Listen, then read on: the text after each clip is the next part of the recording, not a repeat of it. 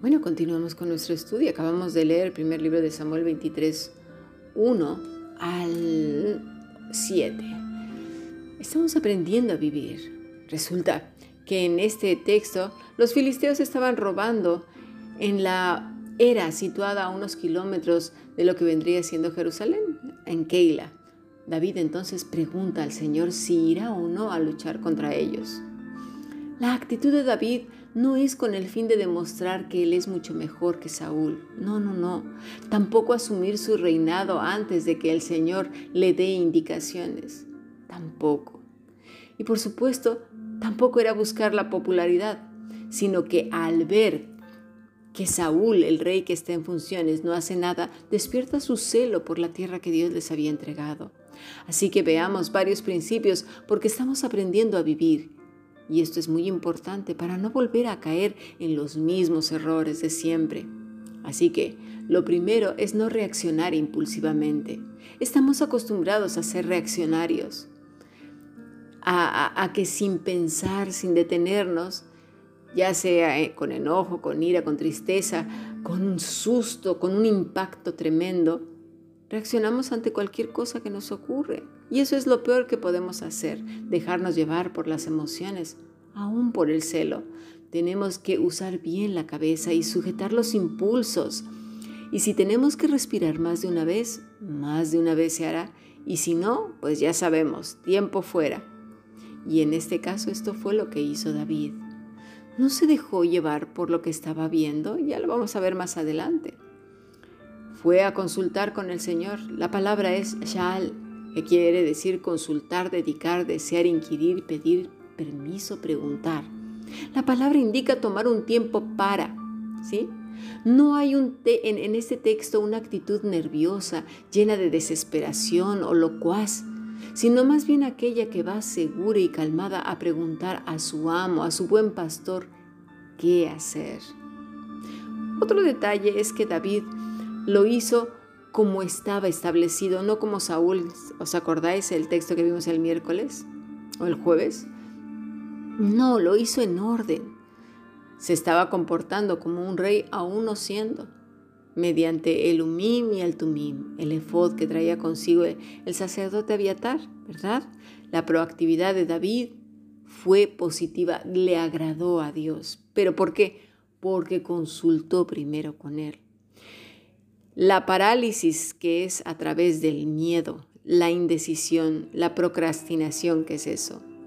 La parálisis no le agrada al Señor. Una cosa es estar quieto y esperar en el Señor. Y otra cosa es quedar paralizado por el miedo, por la pereza, por al rato lo hago, mañana, después, y mientras va quedando una serie de desastres increíbles e inconclusos. No, no, no, no llamemos una cosa por otra con tal de justificarnos. Seamos sabios, ¿eh? Ahora, por otro lado, lo único que ven sus ojos físicos de David, así como vio Saúl lo que, percibe es mucho miedo, ¿sí? Tanto uno como el otro, ¿eh?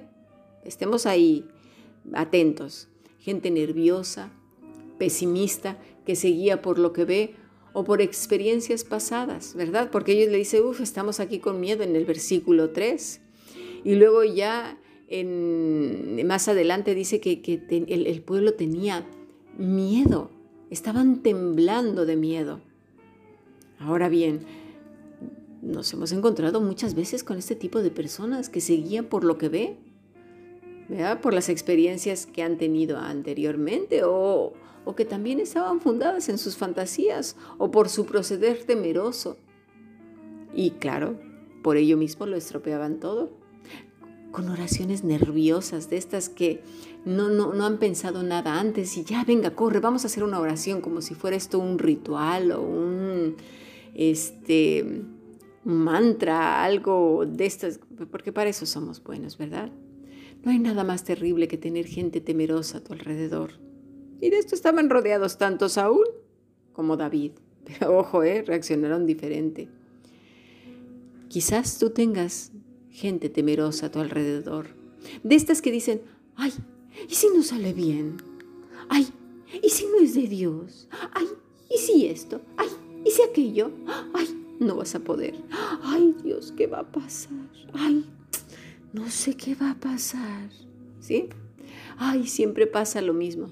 Si tú eres de estas personas, no solo te estás hundiendo tú mismo con el negativismo y la parálisis emocional, mental, sino que no contenta o contento con ello, te estás llevando a los tuyos. Cuidado, ¿eh? Y dirás a lo mejor, alguien tiene que tener cabeza para tomar decisiones como estas, ¿sí? ¿Me entiendo miedo? Pues creo que no has leído bien las escrituras. Si alguien tenía cabeza para las estrategias, era David. Y si alguien consultaba a Dios, era él. Y también ya vimos que Josafat. Por lo tanto, no hay lugar para estas afirmaciones que no hacen otra cosa que paralizarte a ti y a los tuyos. Desaniman, desalientan, cortan las alas y en una sola palabra no demuestran amor a los tuyos, a ti mismo y confianza en el Señor. Pero bueno, también tenemos el otro extremo, ese positivismo excesivo, que no está basado en otra cosa que en sueños, porque no se planea bien. El miércoles vimos que nuestro maestro nos dice que un hombre sensato es aquel que primero se sienta a planear las cosas y los costes. No nada más soñar por soñar, se tiene que pensar absolutamente todo. Es así que el negativismo y el miedo, ¿sí? de un gentío no hace mella en David, a diferencia de Saúl. Él no se deja llevar por el miedo, ni tampoco es el catalizador de su fe o de su caminar con Dios, porque mucha gente se deja llevar por el miedo y dice, como todos tienen miedo, pues yo también, ¿no? Estamos viviendo en tiempos en que la gente por miedo ha permitido vulnerar su salud, derechos y privacidad, un montón de cosas con tal de un poco de paz y seguridad. Teníamos la falsa creencia que cuando se dijeran estas palabras serían dichas por una persona o personas en particular, pero nunca nos pusimos a pensar que sería el mismo pueblo, es decir, del mundo entero, cediendo sus libertades y derechos por un poco de paz y seguridad.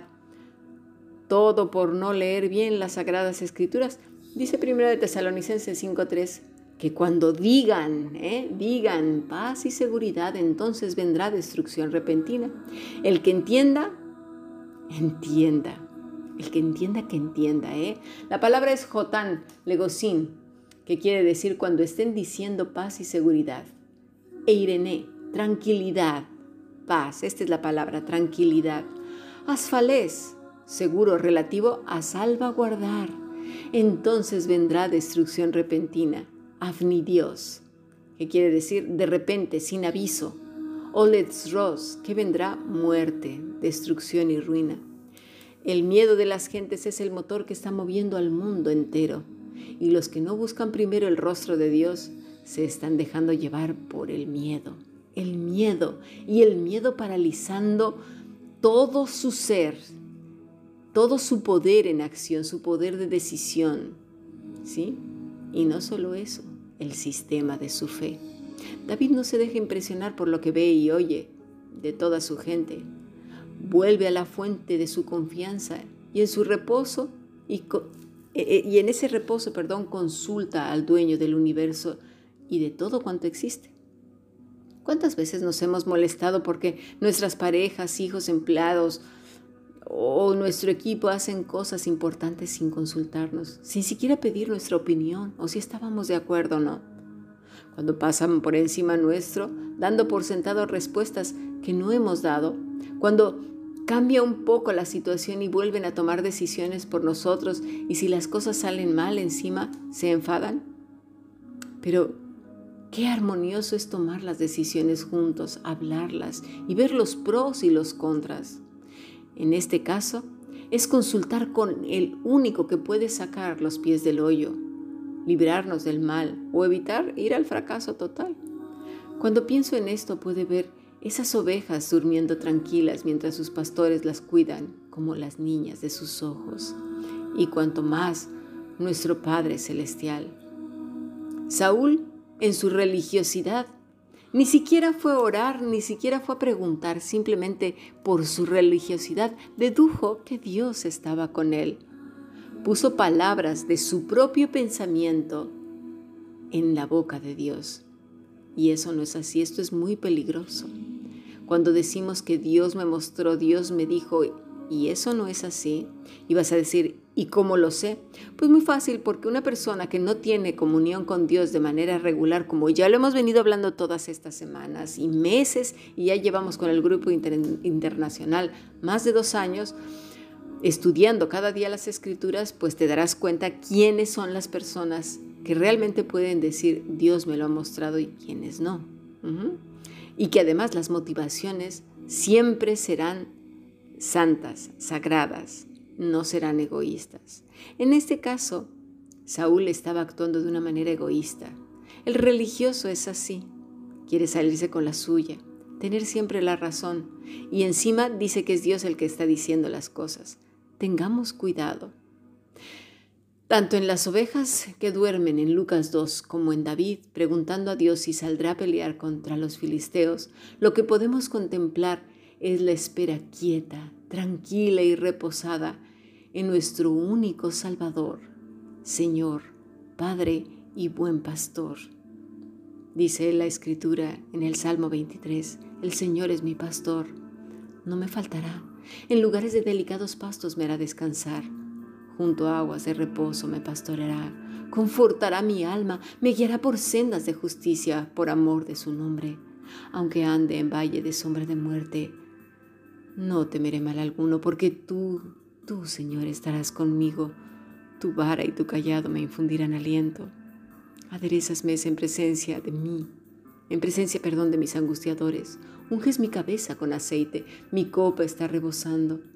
Ciertamente el bien y la misericordia me seguirán todos los días de mi vida, y en la casa del Señor moraré por los largos días.